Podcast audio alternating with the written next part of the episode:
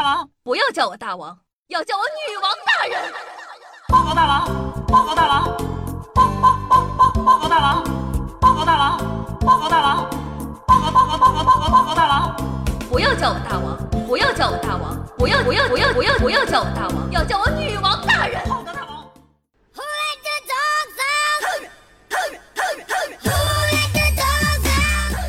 各位手机前的听众朋友们，大家好，欢迎收听今天的《女王又要》，我依旧是那个传说中在深山训练千年、包治百病的板蓝根，谢谢夏春瑶。说到我们九零后，在我们身上呢有很多的标签儿，有想法、敢冒险和叛逆等等等等，当然还有没钱花。当代年轻人的经济状态呢，分为四大皆空，哪四大空呢？钱包空、微信空、支付宝空、银行卡空。总结就是没钱嘛。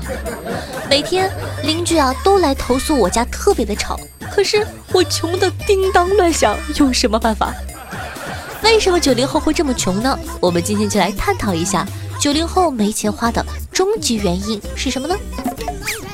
九零后呢，大部分都已经大学毕业了，刚进入社会的小萌新，特别是刚毕业的小孩子们，每个月工资到手顶天三四千，不能再多了。现在啊，一线城市租房子随便一个单位就是一两千，吃饭一个月又花出一两千，还有通勤啊、聚会啊，时不时奖励自己买个衣服什么的。你以为这就没了吗？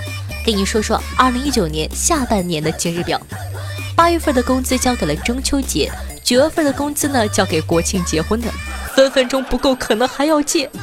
十月份没上几天，工资又要交给双十一。十月份工资交给了双十二，十二月份的工资交给元旦，一月份的工资要交给春节。所以，不要问九零后为什么存不了钱，我也不知道。能活下来，我都觉得很庆幸了。不过，现在支付宝的普及呢，让各位年轻人稍微有了喘息的时间，因为马云爸爸推出了花呗和借呗，认识了马云，获得了两个成功。支付成功，消费成功，也知道了自己终身的不足，余额不足。可是你以为这借了就不用还吗？要还的又不是免费送钱。于是啊，年轻人纷纷陷入了洗钱式的发薪漩涡中。什么是洗钱式的发薪呢？就是说啊，现在很多年轻人每个月工资到账的那一刹那间，就开启了急速各路转账、花呗、信用卡、房租等等等等，刚到手的工资全部都出去了，速度快到银行认为可能在洗钱。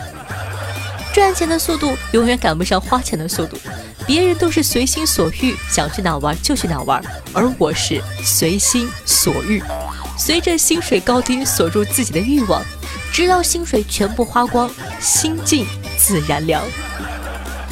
直到现在啊，我妈都会经常打电话让我不要经常露富。唉，真的是太看得起我了。我妈要知道我的经济状况，应该让我别去抢劫。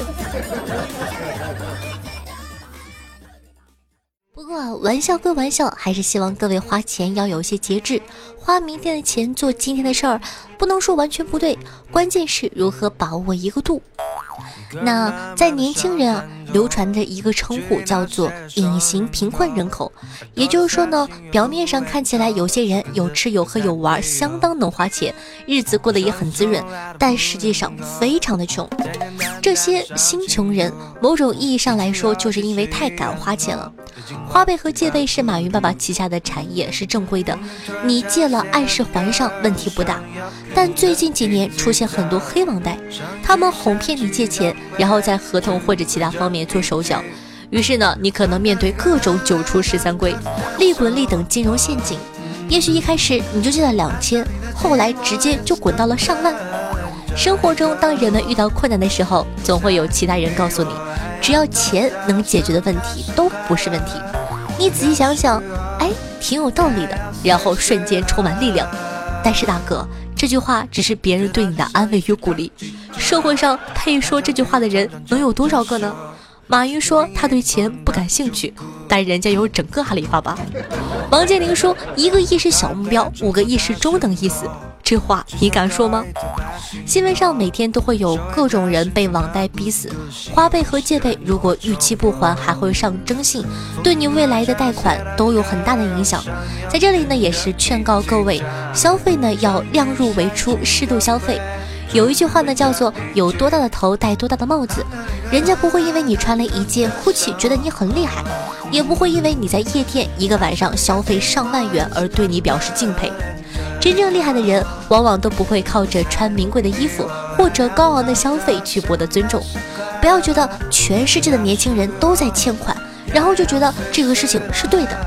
多控制消费，多投资你的学习，好好理财，不要盲目跟风，不要养成超前消费的习惯。你买到爱豆同款的 AJ，只有拿到手的那一刻是开心的。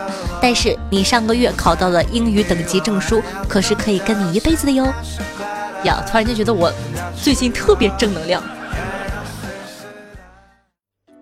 最近呢，有很多小妖精在后台问我一些奇奇怪怪的问题，比如说什么木瓜能不能丰胸，韭菜能不能壮阳，尿尿分叉健不健康之类的。夏夏觉得有必要给你们上一堂生理卫生课了，好好听讲哦。聊一聊那些骗了我们很久的生理知识。首先，胸部越暗越大，有些人呢就是这样。嘴上说的不信，但是手却很诚实。万一呢？有人成功了呢？但是啊，夏夏必须残忍的指出来，影响乳房发育的原因有很多，遗传学啦、医学、雌性激素等等，就是没有按打的。在美容院按摩见效的，十有八九呢也是偷偷的给你用了雌性激素。再来说一说这个木瓜能丰胸吗？木瓜丰胸的方法呢，源自于以形补形的理论。以形补形这个说法，我相信大家都耳熟能详。比如说什么韭菜壮阳啊，核桃补脑等等等等。那实际效果怎么样呢？木瓜中的主要成分呢是木瓜酵素和维生素 A，都和丰胸没有半毛钱关系。放过木瓜吧，它只是个水果呀。人体不同器官排毒时间不同。网上呢一直流传着一个神秘的这个器官排毒时间表，譬如说什么九点到十一点呢是淋巴排毒，十一点到凌晨一点是肝脏排毒，凌晨一点到凌晨三点是胆的排毒，等等等等，把整个夜晚安排的明明白白。熬夜对身体不好这个事儿呢，夏夏之前已经说过了。你提这个我没意见，但你要说器官在偷懒，只在某个时间段才开始工作，那就真的冤枉器官了。首先呢，从现代医学理论来说，人体器官不存在排毒这个过程。其次呢，人体很多器官都是二十四小时值班，只是休息时轻微，运动时比较剧烈而已。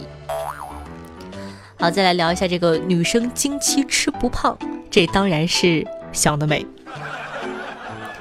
女生呢，在姨妈探亲前，受体内的各种激素影响，身体容易出现水肿，胖个一两斤呢也很正常。姨妈结束后，水肿消失，你就会觉得自己变了轻盈了许多，甚至越吃越瘦。实际上，你只是回归到正常体重而已。下一个，感冒吃药就会好。普通的流行性感冒啊，其实是没得治。市面上所有的感冒药都只是在控制感冒症状，尽量不让它影响生活。好消息是呢，通常情况下感冒会在七至十四天就自助痊愈。所以说，吃不吃药都一样。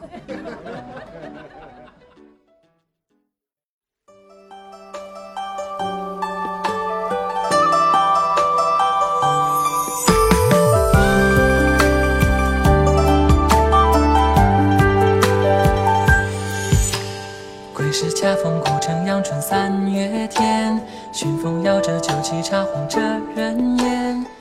用心灵传递彼此声音，让电波把扭距离拉近。各位听众朋友，大家好，您正在收听到的是《女王有药》，我是夏夏夏春瑶。那这样一首好听的歌曲呢，来自胡碧桥，名字叫做《小城谣》，作为本档的推荐曲目分享给你，希望你可以喜欢。那喜欢我们节目宝宝还在等什么呢？赶快点击一下播放页面的订阅按钮，订阅本专辑吧。如果说方便的话，也希望可以帮夏夏把节目分享到你的微博或者朋友圈里，让更多人认识我吧。我的新浪微博主播夏春瑶，公众微信号夏春瑶，互动 QQ 群四五零九幺六二四幺，抖音号幺七六零八八五八，喜欢同学呢可以关注一下。好了，以上呢就是本期节目的所有内容了，咱们下期再见，拜拜。